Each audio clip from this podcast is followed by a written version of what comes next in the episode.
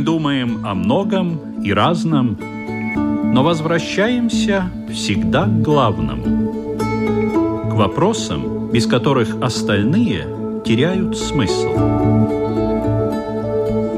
Беседы о главном на Латвийском радио 4.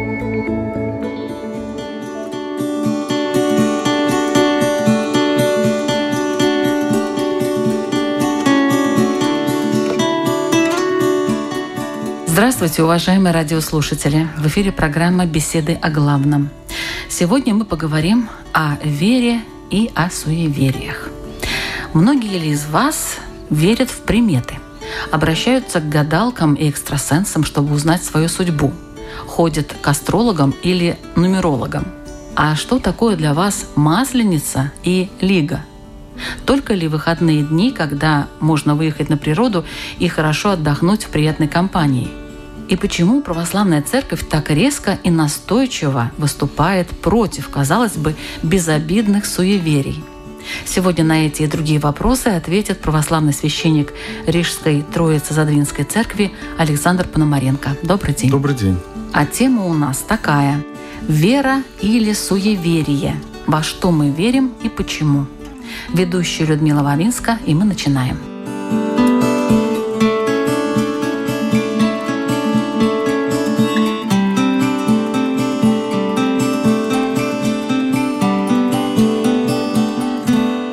Дорогие радиослушатели, братья и сестры, мы, конечно, лишь попытаемся ответить на эти вопросы, потому что толкований различных э, мнений на эту тему с преизбытком присутствует сегодня и в общении между нами очном, и в социальных сетях, и на радио, и телевидении. Поэтому что не человек, то свое мнение имеет. И, по сути, это хорошо.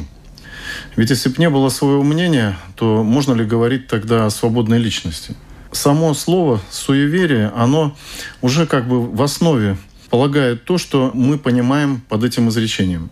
Вера напрасная, вера ничтожная. Так было издревле. Суй, суета, то есть ничего не значащее. Если мы обратимся к Священному Писанию Ветхого Завета, то уже там, в книге Левит и многих других местах запрещалось иудеям призывать гадалок, ворожей, искать знамений рассудком своим ничтожным, без благословения на то Божие. Поэтому и к нам это перешло, но уже видоизмененной традиции. Вот если говорить не просто о православной церкви, а о христианском вероучении, то оно, конечно же, является таким учением, которое когда-то начало быть.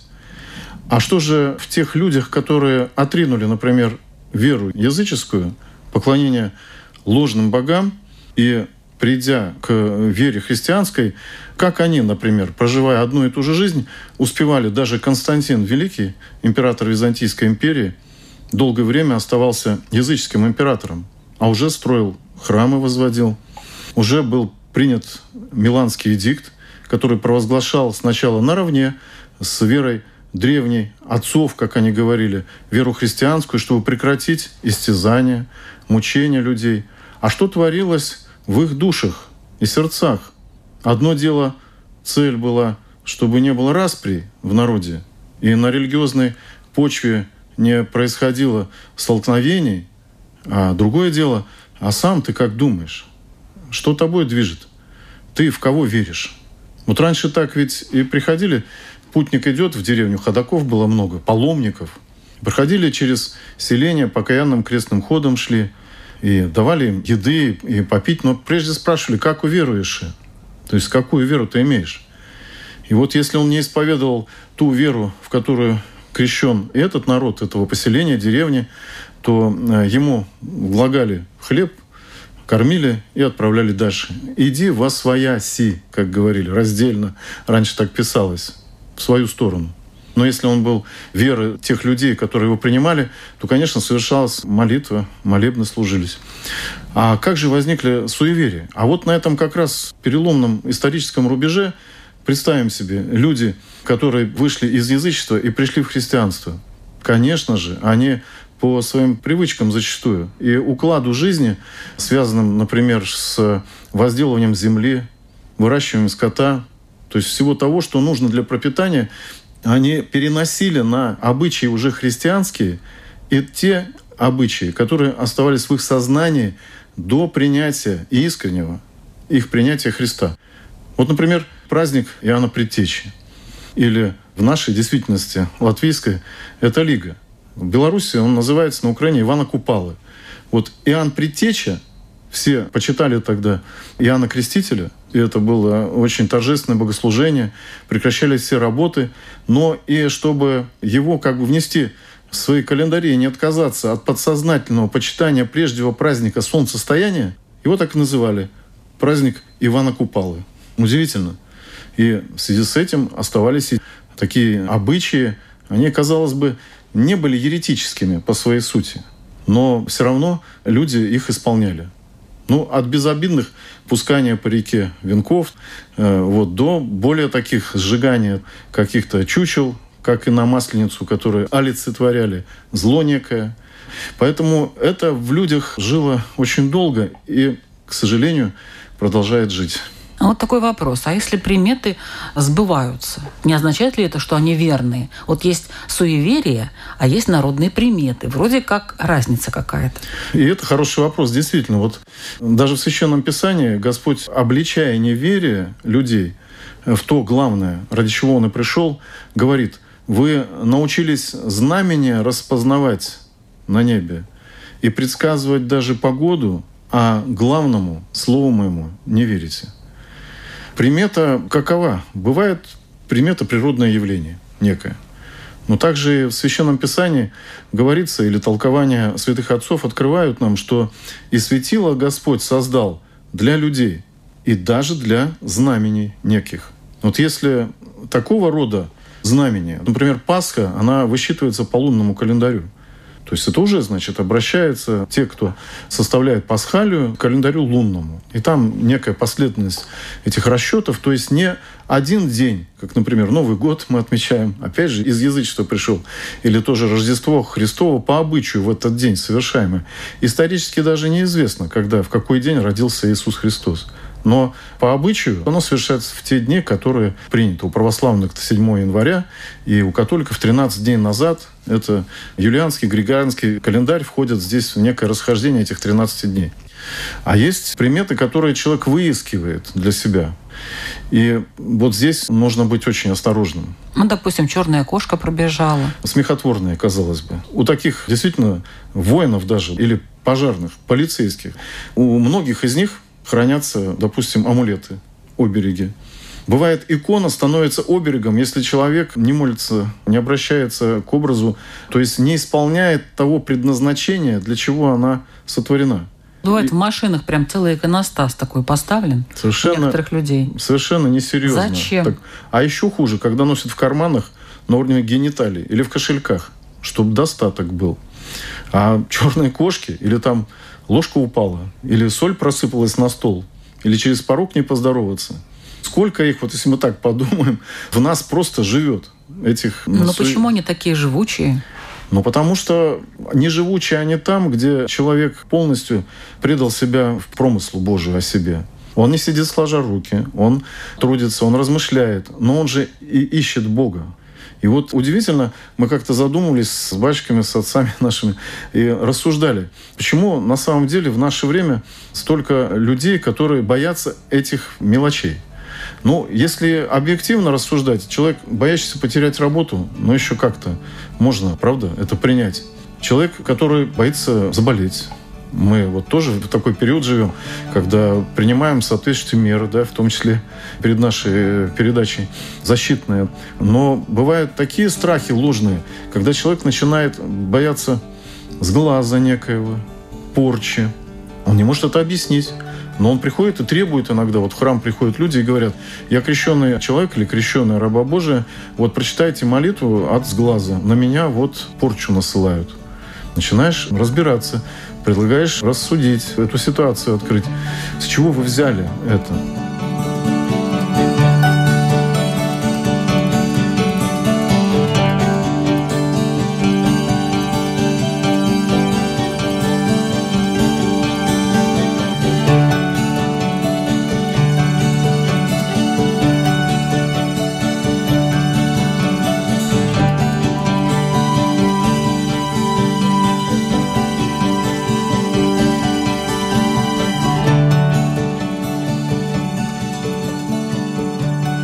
Я вот многих своих отцов почитал на эту тему.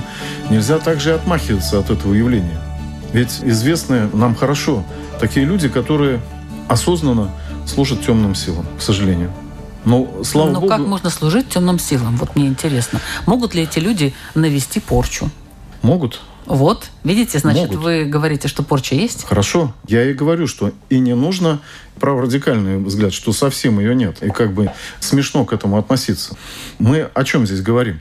Что люди есть таковые, что они предлагают, даже если мы откроем рекламное объявление там в социальных сетях, снимаем напрочь, да, угу, и порчу, порчу из глаз. глаз и так далее. Стопроцентная на удачу. На удачу, стопроцентный результат положительный даем. Вот интересно. Как минимум, это была бы лицензированная деятельность. Я бы так пошутил на эту тему. Ведь э, это, по сути, врачевание на уровне психотерапии, возможно. Но всякий врач, психотерапевт, он учится долгое время, правда, и получает лицензию и разрешение на свою деятельность. Здесь же зачастую люди сталкиваются с произволом духовным. Мы не знаем, что движет этими людьми. Или желание заработать в наше трудное время – но точно знаем, что они в себе открывают некую способность оказывать помощь людям, как ну, им кажется. Эта способность есть у них? Прям... А вообще она бывает у кого-то? Что знает об этом церковь? Я могу рассуждать лично, сам, как и вы, и нас кто слышит как угодно. Но что говорит об этом церковь? Если человек сам решил, сам по себе, что ему некое открыто вот такое тайное знание, как раньше говорили, теософских обществах, знаете, как Елена Блаватская, Рериховское движение и так далее, то беги от них. Другое дело, когда человек на самом деле может оказывать эту помощь. Во-первых, чистотой своей духовной жизни – так называемый экзорцизм.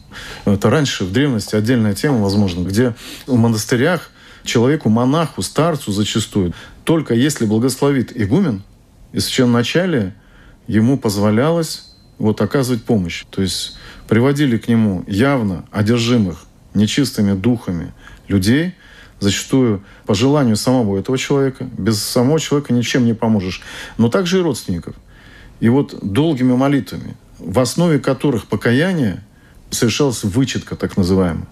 В ближайших странах, вот Латвию я знаю, да, Эстонию, по-моему, не совершается экзорцизм.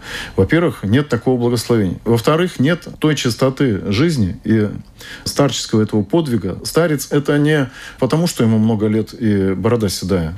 Старец в духовном смысле – это человек как преподобный, живя такой жизнью, которая угодна Богу и чист от всякого греха и соблазна. И то за них молился весь монастырь. Потому что остаться неповрежденным от общения с пораженным нечистыми духами людьми даже ему было невозможно. И его вымаливал весь монастырь. Но он брал такое благословение. Что же говорить о тех людях, и я с ними сталкивался, которые вдруг решили в себе, что они способны, хотят, могут, зачастую нанося непоправимый зачастую вред людям, которым к ним обратились даже по незнанию – просто из любопытства. Те, кто слышит нас, и те, которые долго ходят в храм, вы знаете, ведь мы зачастую не рождаемся верующими людьми. Это лишь в таких глубоко верующих традиционных христианских семьях возможно. Также вот и я, и близкие мои, родственники, многие приходили опытным путем. И что греха таить? Очень-очень далеко, когда было много вопросов и не было ответов. Именно духовного плана. Некоторые из них даже в моем окружении, обращались вот к таким помощникам. И хорошо, что встретился когда-то духовник, который назначил строгое наказание духовное. И только так можно потом отмыться от этого соприкосновения. А почему церковь вообще так борется с суевериями вот так серьезно? Ведь э, в христианском учении есть такие понятия, как чудо, чудотворец – Говорится в Священном Писании, «Аще хочет, Бог побеждается естества чин». То есть всякое чудо там, где а, мы называем чудом явление, которое непривычно, которое выходит за рамки обычного положения вещей. Поэтому так и сказано. Чудо – это то, когда побеждается естества чин. Ну, к примеру, святой ходит по водам. Или как Мария Египетская стоит на локоть в молитве своей над землей. Ее видит старец Засима в таком состоянии и описывает потом, переходит как свидетельство его. Воскресение мертвых. Куда уж более чудо. Если кто не верит в воскресение Господа Иисуса Христа, ну пусть как минимум перестанет называть седьмой день недели воскресением.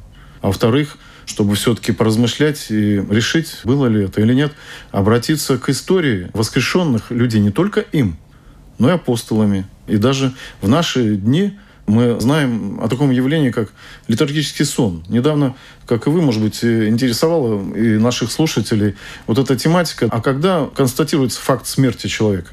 С умиранием мозга его, нервных клеток, там, я не знаю. Или если о душе не, вообще ничего не говорить.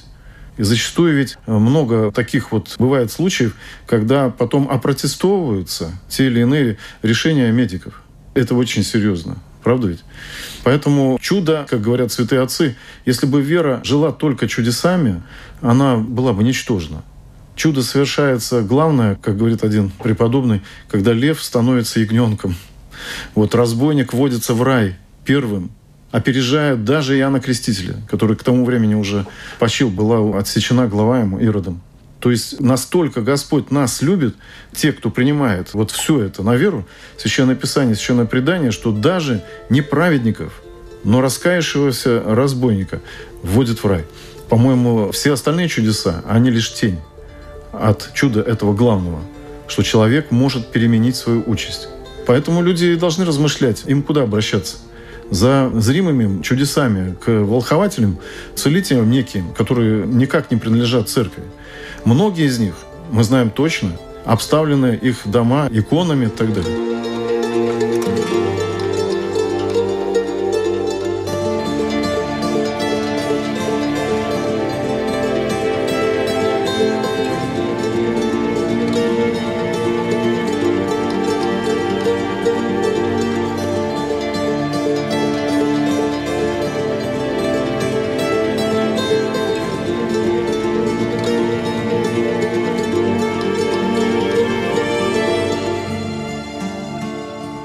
Я хочу напомнить, что вы слушаете программу «Беседы о главном». Сегодняшняя наша тема «Вера или суеверие. Во что мы верим и почему?». И в программе участвует православный священник Троица Задвинского храма Александр Пономаренко.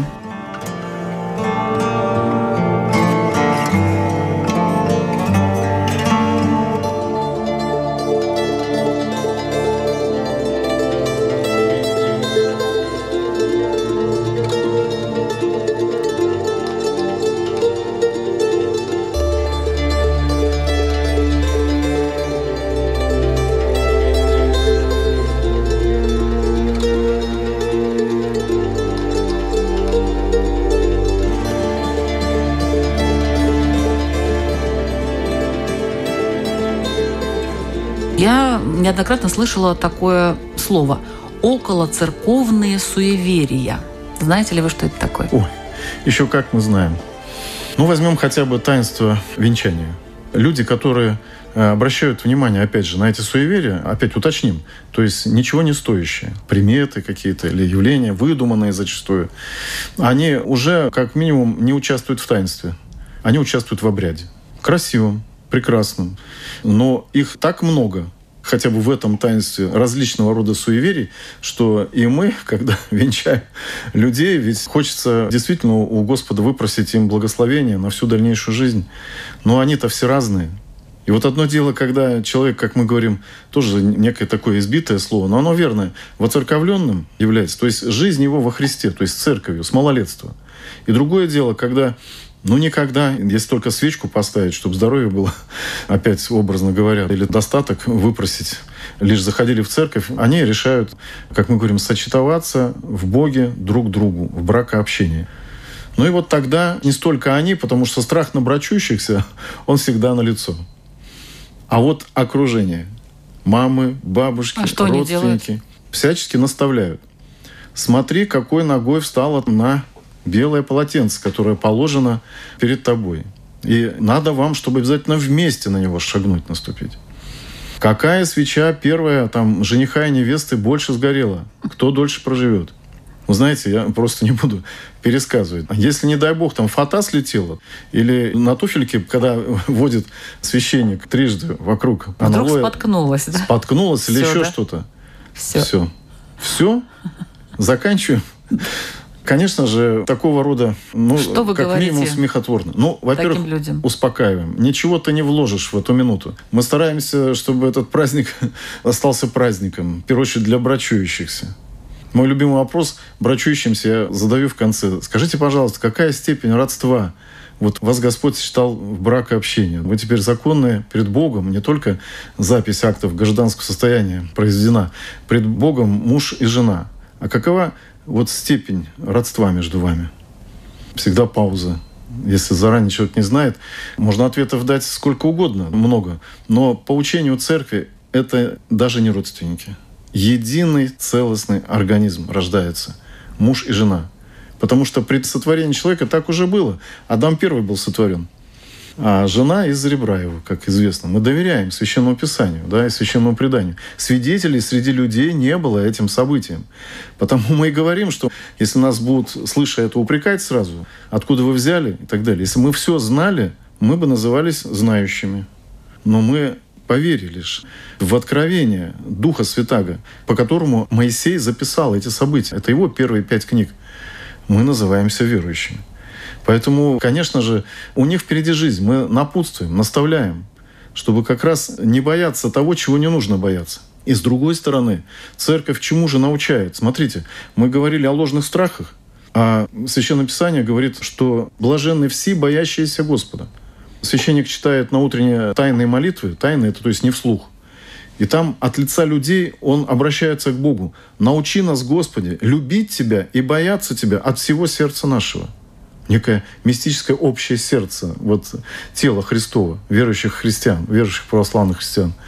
А это как понять? И получается, когда человек боится согрешить, боится не физически быть наказанным, а обидеть любящего отца, от которого все получил и имеет, он не боится ничего другого, вот этого суетного, ложного – и наоборот, люди, которые, казалось бы, ну, мускулисты, воины и так далее, как мы говорим, ну, разного рода, уверенные в себе, успешные предприниматели.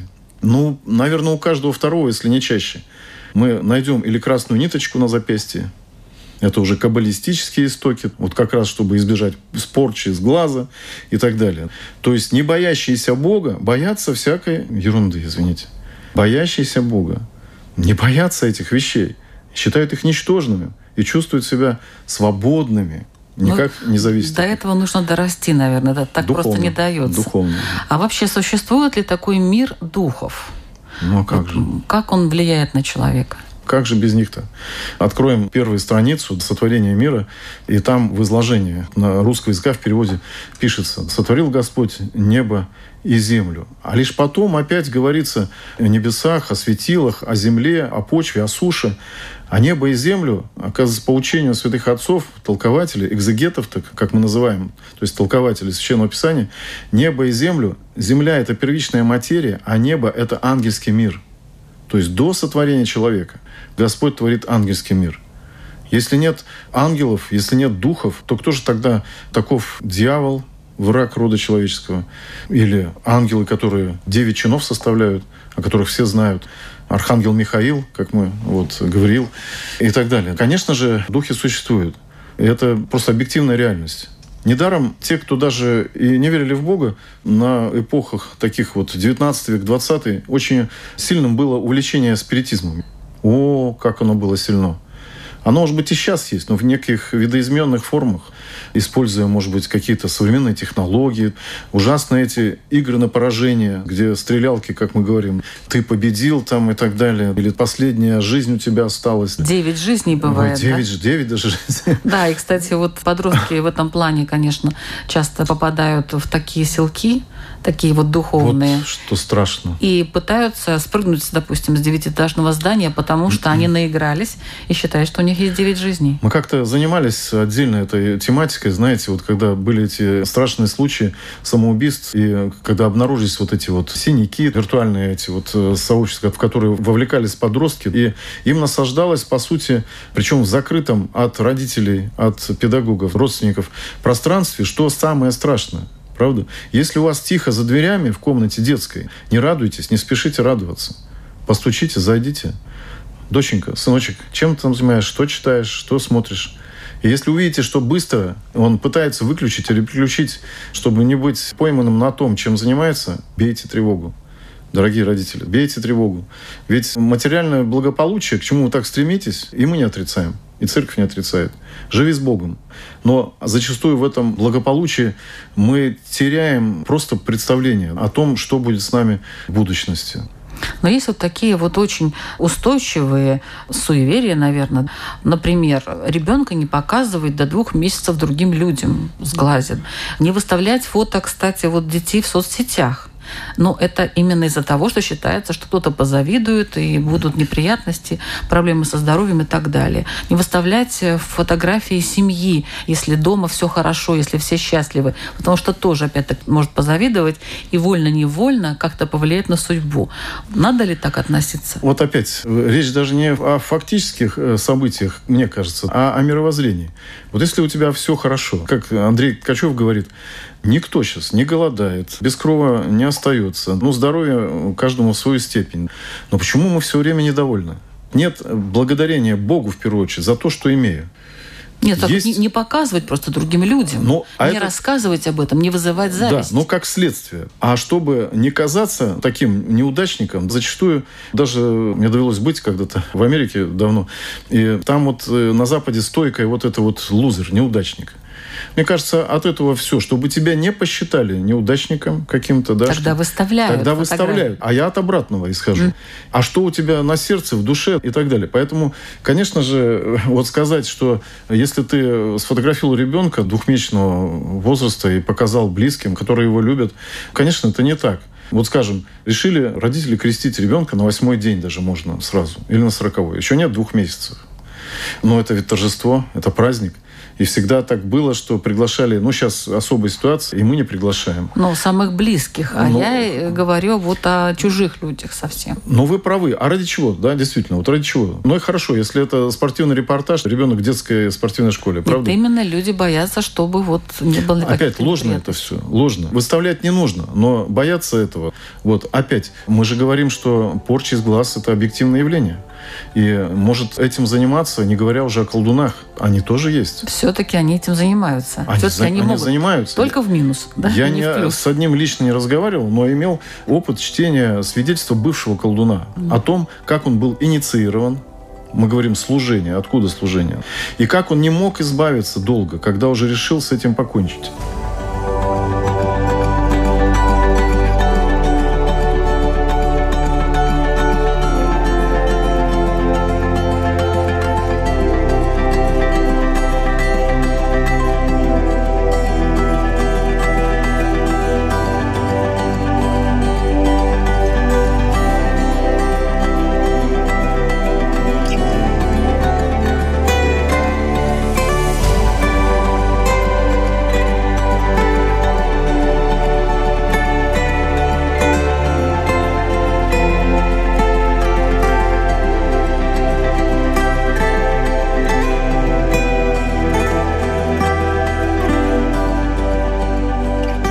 Священномученик Киприан, это история с Иустиной, который был самый главный волх тогда, в языческое время. Ну, уже христианство, правда, было. Но он еще не был просвещен светом Евангелия.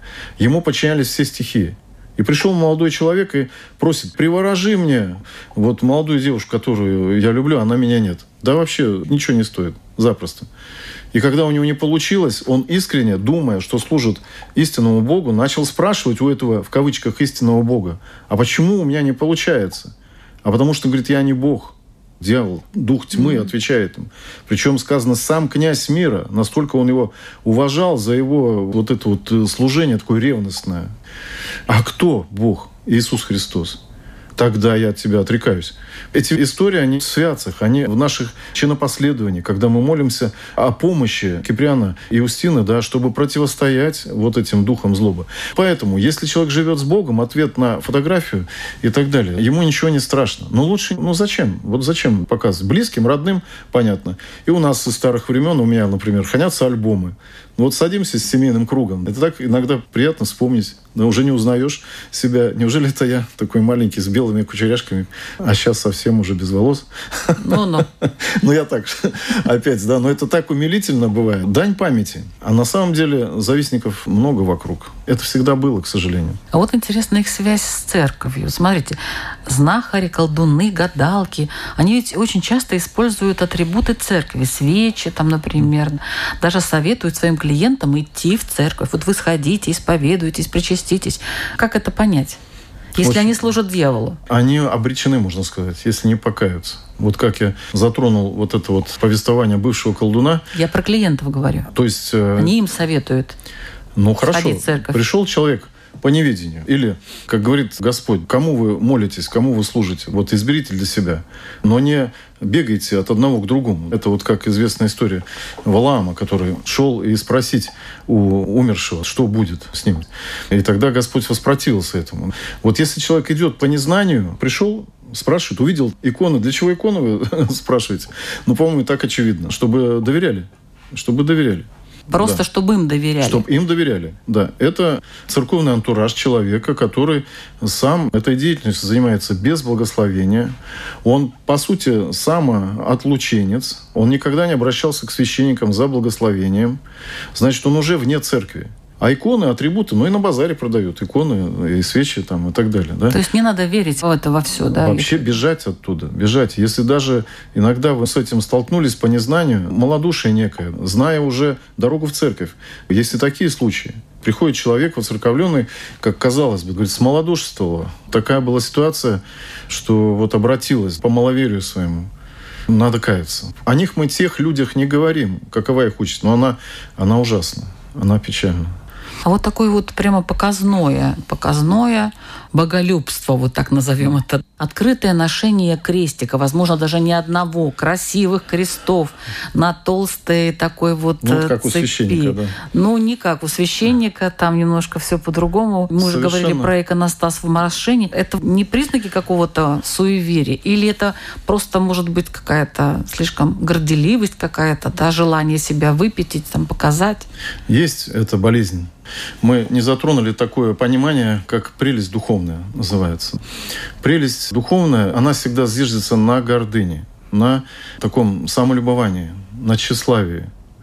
Человек, казалось бы, выполняет все уставные постановления. От поста, утренних, вечерних молитв, акафист, вот строг к себе внешне.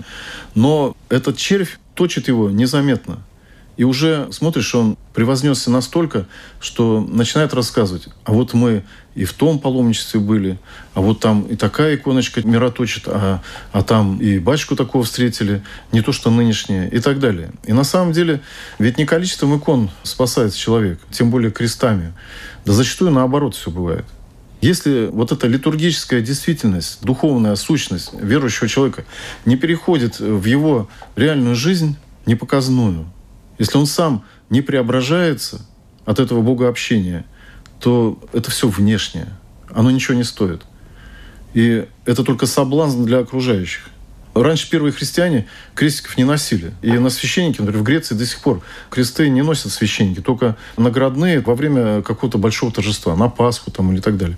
Но у нас такова традиция. Когда посвящается человек в сан служителя Господня, иерейский сан, то ему епископ, спрашивая у людей, Аксиус достоин ношению этого креста и служения по кресту, по призванию.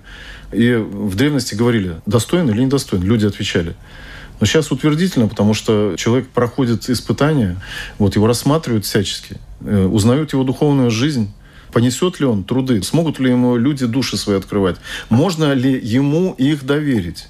И как в знамени, в знак того, что можешь. То есть вот, можно, авансом. допустим, не носить креста, но при этом мы, быть очень даже верующим. Мы, если я не служение, но Там понятно. снимаются. Например, идет человек в баню помыться, а у него цепочка сжечь будет, mm-hmm. да. Но опять, чтобы не быть опять суеверным, хотя я свой не снимаю нательный, маленький, mm-hmm. на черной ниточке, уже не помню сколько. Но он узенький, не через голову, я так решил когда-то. Но я знаю батч, который пошел омыться после многочасовых трудов своих на 5 минут снял, душ принял и опять одел. Так же и миряне. Первые христиане вообще не носили крестиков. То есть это даже это не традиция. признак, не обязательно. А, и наоборот, как вы правильно говорите. Лучше когда не открывать увешаны, его, да, не, не вот так вот. Вас... Зачастую увешанные крестами. крестами вот эти, да. Или нам приходят спрашивают, батюшка, какой крестик лучше купить? Деревянный, медный, бронзовый, золотой, может, серебряный, наверное, mm. все-таки лучше.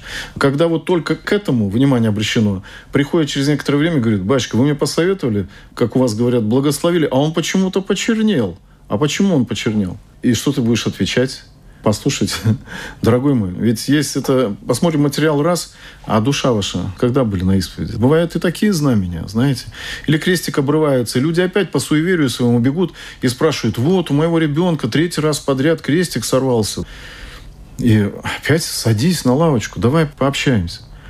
Знаете, для чего священник? Однажды я в социальных сетях увидел такую переписку. Одна прихожанка благодарила священника за его молитвы, назвав «Батюшка, благодарю вас».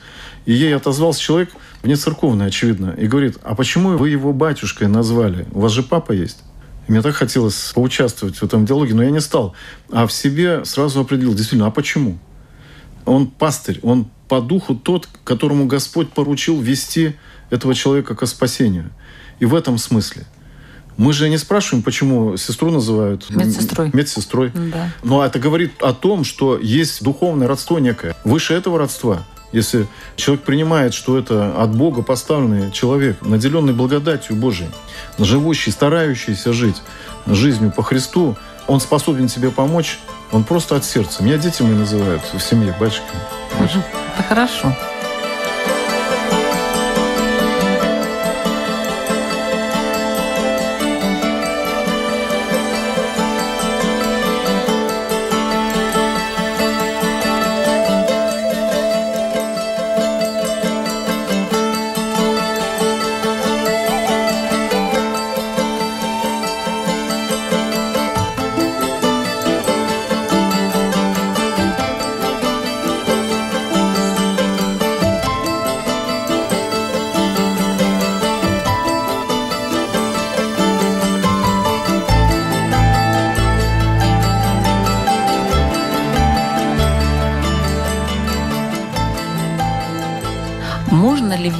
Сны? Есть ли вещи сны? Бывают. Даже Священное Писание а, описывает сон Иакова, например, когда лестница ему от земли на небо открылась, куда восходили и сходили ангелы. Бывают такие сны, то есть на этом примере. Но зачастую мы не должны им доверять. Особо распространенное явление, когда умирает близкий, родной человек. И приходит к нам этот убитый горем, так образно говоря, человек, который верит чувствам, и говорит, мама является, я с ней беседую, вот, а что мне ей сказать? Ни в коем случае нельзя вступать в общение. Потому что это не от Бога далеко. Это известно очень хорошо и издревле. Как только ты начинаешь беседовать, во-первых, ты никогда не получишь покоя. Во-вторых, ты будешь ждать следующего сеанса, так называемого. И в-третьих, самое главное, дух нечистый подстраивается под твою любовь к ушедшей маме, усопшей или отцу – и ты будешь от него зависеть впоследствии. Перекрестилась, пришла, поставила свечу, отслужила панихиду, и все. На этом примере просто мы говорим. Бывает, да, бывают откровения, вещи, но они так редки, их сразу нужно открыть священнику, если это таковой. Вот, например, Матроне, маленькой девочке, когда-то трижды являлась Матерь Божия с словом «обретите образ мой», то есть найдите, он лежит там, Казанской Божьей Матери – Сначала, как верующий человек, родителям сказала, никто не поверил. Она, когда на третий раз уже, но повторилось, позвали священника и нашли там, где Матерь Божия указала. Такие явления есть, но ими нельзя увлекаться. Недаром вот эти толковники снов запрещены в церкви, дабы не повреждать души верующих людей. А, человек не может зайти в церковь. Вот случай был, женщина моя знакомая одна, она мне вот так рассказала, что она почему-то, при том, что, как ни странно, у нее действительно много икон дома, но она э, говорит, я не знаю, что делать, у меня и дочка там пыталась ее привести, говорит, как подхожу к церкви, так мне сразу плохо и хочется бежать, вообще не могу даже вот порог переступить. Есть серьезные прегрешения. На ум сразу приходит Мария Египетская, Мария Египетская, преподобная, которая после того, как решила, то есть жила блудной жизнью, распутной, решила вместе со всеми зайти в храм Божий, на воздвижение, по-моему, креста Господня. И когда все заходили поток в одну сторону, а она не смогла, Это было той каплей, которую Господь обратил в ее перемену, в преображение. Она, стоя за порогом, видя образ Матери Божией и крест животворящий Господень. Матерь Божья, я знаю, за что мне это. И покаявшись, ушла в пустыню на долгие-долгие годы. И изменила свою жизнь настолько, что, как мы говорили, старец Засима видел ее парящей над землей. То есть ангелоподобное жительство, представляете, достигло. Питалась травой только и водой. Поэтому есть причины серьезные, духовные. Поэтому нужно обязательно заиметь намерение с покаянием зайти. Вот как только вы захотите зайти покаяться, найдется и священник, выйдет вам навстречу с распростертыми объятиями и утешит, обогреет, поговорит с вами. Если будет цель такова, а не свечку поставить, чтобы мне на удачу. Потому и не можете. Как только захотите покаяться, не сможет тот дух нечистый противится этому горячему желанию. Обязательно войдете. Можно ли считать одного святого хранителем семьи? Обычно хранителями семьи называли тех святых, имена которых мы носим. А еще правильнее, которые нам даны при крещении. И даже писали семейные такие образа. Например, Господа Иисуса Христа заказывали у иконописца, а по бокам всех вокруг кивота, как бы внутри кивота, изображали тех святых, имена которых носим. Поэтому первый наш лично каждого небесный покровитель, как мы говорим, это тот святой, имя которого мы носим. Ну а так, чтобы семейный, родовой, только если вот в таком понимании. Таких нет, все святые, они за нас молятся, если мы к ним обращаемся. Ну, я просто хочу сказать, что я Николаевна, у меня отец Николай, у меня дедушка Николай. Два дедушки Николая. Поэтому мы Николаю Чудотворцу уже как-то ну, так молимся. Да, конечно, конечно, да. Но есть такие почитаемые образа, ну вот в семьях. Но э, чтобы мы не забывали, что Николай Чудотворец была такая даже ересь рождалась, знаете, что или Моисея. Почему нет останков? Не знает никто, где он погребен. Чтобы вместо Бога не поставили. А народ по такой простоте своей, наивной, в деревнях, вот зачастую Николая Чудотворцем Богом и почитали. А Но он сильный довольно-таки, ну, что не там то, уже что говорить. Сильный, да, он мученик, как стало известно вот недавно. Он мученик, он был в тюрьме, в каменоломне. На его останках недавно вот дали исследовать рубцы, ран обнаружены. Поэтому Господь за его стойкость вере, очевидно, ему вот такие дары дал, чудотворение в том числе. И последний вопрос на сегодня. Как верить в чудо и любить Бога? Мы должны верить в Бога, дорогие радиослушатели, не ожидая от Него чудес. Если только, как мы вначале говорили, вера наша будет зиждется на ожидании чуда в ответ на мое прошение, дьявол, которого не хотим мы зачастую признавать, и без дух нечистый, его служители подстраиваются под наши ожидания. И мы можем действительно увидеть ложные чудеса. И иконы вдруг у нас улыбаться начинают сами, и лампадочка загорается или гаснет по нашему крестному знамени, перекрестился и загорелась. А потом, когда призовешь трезвого человека, да ничего не зажигается, чего ты взял? То есть появляется мнительность, а это есть начатки вот этого пагубного состояния, которое святыми отцами названо прелесть духовная. Не надо ожидать чудес. И ваш вопрос радиослушателям. Дорогие братья и сестры, вопрос у нас один. Мы, если хотим идти ко спасению, мы должны отринуть все эти ложные верования, суеверия, и тогда мы не отпадем от истины. Если вы согласны со мной, то мы всегда очень рады увидеть людей, искренне приходящих к Богу во спасение души своей, а не за удачей, здоровьем, благополучием. И тогда Господь даст вам и то, на что вы даже не рассчитывали. Не вопрос, но такое вот пожелание. Спасибо большое. В программе «Беседы о главном» участвовал православный священник Рижской Троицы Задвинской церкви Александр Пономаренко. А я хочу сказать, что программу «Беседы о главном» можно послушать не только на страничке Латвийского радио 4 lr4.lv, но и в подкастах, такое современное слово, Apple и Google, например.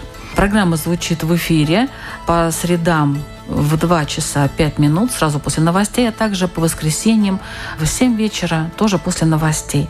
Слушайте, пишите комментарии, задавайте свои вопросы не только на портале канала LR4, но и на страничке беседы о главном в соцсети Facebook. Самые интересные вопросы будут озвучены в дальнейших выпусках.